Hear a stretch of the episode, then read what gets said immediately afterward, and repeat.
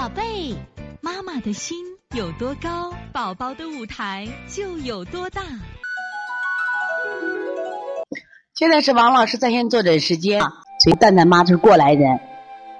然后我们看七五一仙布丁妈妈啊，王老师好，宝贝六岁七个月，大家看看舌头，看看我们小布丁的舌头。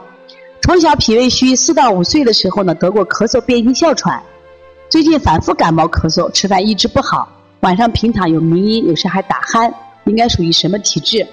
首先，你孩子的这个舌苔啊，这样的舌苔脾胃都虚弱，而且这个小孩得过哮喘的孩子一般是过敏体质，叫特敏性体质。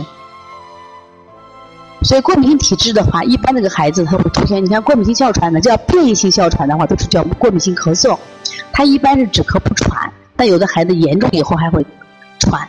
所以说你治疗的时候重在调脾胃，另外呢还要规避他的过敏源。另外你怎么能让孩子舌头这么厚呢？希望今天学习以后呢，再不能让我们的小布丁舌苔这么厚了。所以学习让我们的孩子会受益，妈妈们一定要坚持啊！你看你这个舌苔。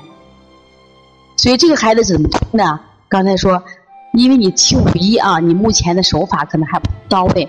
我建议呢，你赶紧多学学摩腹和捏脊。另外呢，我们每月二十八号呢有一个妈妈学推拿日，你是西安的妈妈，你应该呢到店里把手法好好学一学啊。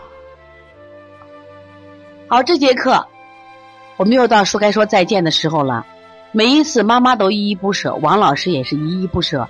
希望在这课堂分享更更多的知识，但是呢，时间是有限的。但是我想学习是无限，所以从现在开始学习小儿推拿，从现在开始学习正确的育儿理念，一点都不晚。